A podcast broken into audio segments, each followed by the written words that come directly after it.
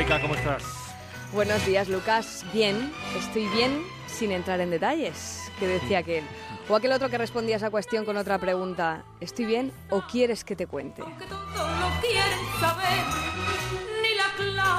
Mi semana ha venido acompasada por este tiempo otoñal y lluvioso, Lucas. Un virus me ha mantenido en casa febril. No iba a contártelo, iba a ser correcta, educada. Bien, gracias, iba a decir. Políticamente correcta. ¿Cómo va a decir uno que no está bien? Nuestras vidas han de ser geniales, estupendas, envidiables, selfiables. Uno no es nada, no es nadie, su vida no es vida si no cuelga una foto, un selfie y lo sube a las redes.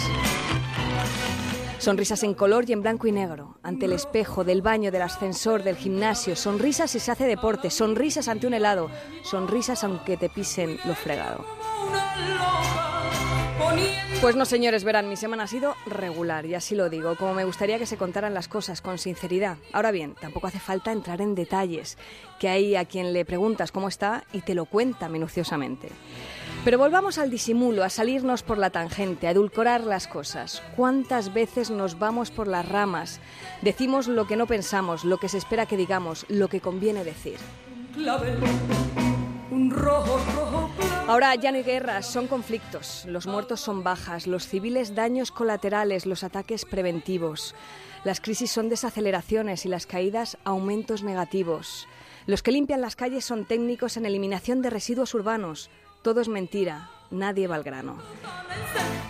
Ahora ya no somos gordos, somos gruesos, ya no somos bajos, sino de complexión reducida. Tenemos problemáticas y no problemas. Ya no somos el pueblo, somos la ciudadanía.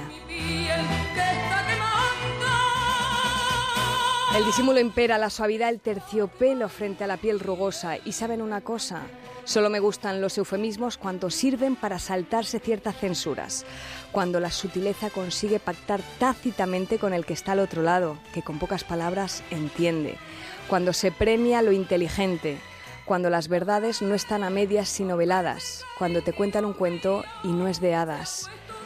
Cuando la palabra te abre un mundo y no se manosea, cuando el matiz cambia el sentido en un segundo.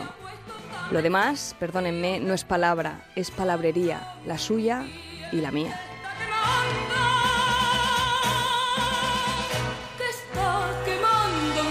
Feliz fin de fiesta, Lucas. Feliz fin de semana.